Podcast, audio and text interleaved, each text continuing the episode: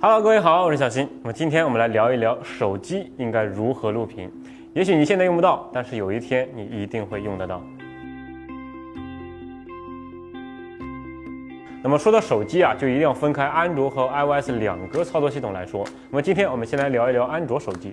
那对于安卓用户来说呀，在五点零之前录屏可谓是一件非常麻烦的事情啊。如果不给手机 root，几乎没有办法很方便的去录屏。后来因为安卓五点零支持了这个悬浮窗的功能啊，所以才给这个录屏软件呢提供了机会。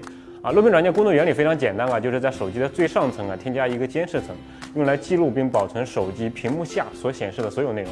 比如说游戏啊，或者这个演示操作等等。那么现在国内几个知名的 ROM 团队呢，都已经在系统内置了录屏功能的软件。那么接下来我们就逐个来体验一下看看。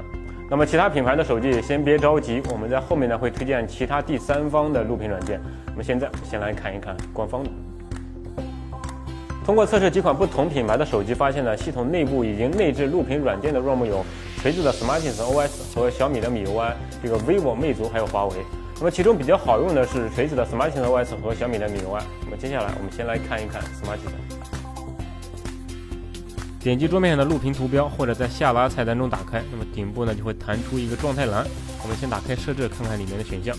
里面可以选择录制声音的模式。那么系统声音呢，就是只录制系统内部所产生的声音，比如说视频呐、音乐呐或者游戏等等。那么下面也有提示。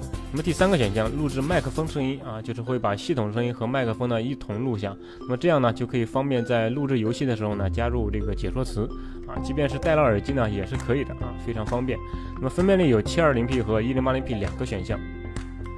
在录制按钮旁边呢，还有一个图标啊，是前置镜头的选项。你可以在录制的时候呢，把自己的画面一并录进去啊，也是针对游戏解说使用的啊。可以在录制的过程中啊，这个随时关闭或打开。码率和格式都不能设置，默认的是动态码率，一般在二十兆左右。啊，这个呢其实是挺高的，我们在网络上分享一般四兆就足够了。格式呢是 MP4，帧率是六十帧，缺少了设置选项，让操作呢变得非常简单。但是呢，难免会让人感觉有些不够人性化。最后还有一个值得一提的功能，就是这个录制完成以后啊，可以截取其中一部分，然后生成 GIF。那么这个小功能还是值得点赞的。啊，缺点呢就是这个状态栏会一直显示，而且无法下拉呼出这个通知栏。由于这个状态栏区域比较大，所以也会遮挡一部分这个显示的画面。但是呢，好在这个功能比较丰富啊，软件层面解决咱们刚才说的这两个缺点呢，也不是什么大难事。所以呢，期待下次更新的时候能有改进吧。小米的米 UI 目前只有开发版增加了屏幕录制的功能啊，稳定版可能需要再等一等了。这个打开系统工具文件夹，滑到底呢就可以看到屏幕录制的图标。在设置选项中可以自定义调整参数，那么基本的功能呢也都有。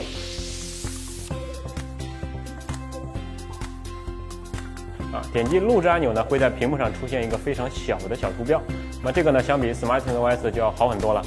开始录制以后啊，这个小图标还会自动半透明，不会遮挡画面，也不会影响手机的其他功能。那么米 UI 的屏幕录制功能相比 Smartisan 的屏幕录制啊，还有几个地方稍差一点啊。第一个就是帧率呢，只能选择三十帧，虽然说这个也够用，但是呢，帧率一定是越高越好嘛。那么第二个就是录制完以后啊，不能生成 GIF，还有一个就是不能在录制的时候呢，同时打开摄像头录制啊，就是没有这个主播模式。最后还有一个是录音的问题，那么米 UI 的这个呢，只能分开选择麦克风或者扬声器。那么扬声器的意思就是系统内部产生的声音啊，前面也有说过。啊，如果你需要录制的时候加入旁白解说啊，这个可以选择麦克风的模式。那么这个时候呢，游戏的声音是通过扬声器传出来，然后呢再通过这个麦克风录进去啊，等于翻录的意思，所以呢效果就会差很多。而且呢，你戴上耳机的话呢，这个麦克风是无法录制到游戏内部的声音的。那么这样看的话呢，就不太适用于游戏解说的录制了。啊，这几个功能我觉得都是稍微有点遗憾的啊，仅仅有这个基础的录制功能啊，具体怎么使用还是要看大家的使用需求了。希望米 UI 在之后的升级能加入一些更丰富的功能啊，其他方面没什么可说的，界面都非常干净，操作也非常的简单。那么其他几个 ROM 自带的屏幕录制软件呢，我们就不逐个演示了，因为这个缺点比较多啊，简单跟大家介绍一下吧。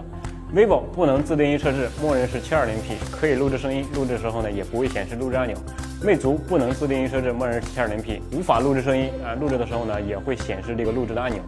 华为不能自定义设置，默认还是 720P，可以录制声音，但是呢录制屏幕只能录五分钟啊，这个录制的时候也会显示屏幕按钮，这个非常的不好用。如果你现在用的不是前面所提到的这几个操作系统呢，也不用担心啊，只要你的安卓系统是五点零以上啊，就可以下载第三方的录屏软件，比如说一录屏、豌豆荚录屏、录屏能手、这个录屏大师、萌兔录屏等等啊，都是可以用的。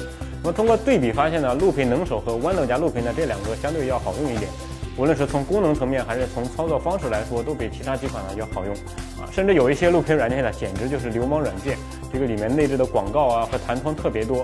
比如说这个小鹿录屏，这里面的弹窗和广告呢，就别提有多烦了啊，就不推荐大家去下载了。如果要用的话呢，这个录屏能手和这个豌豆荚录屏就足够了。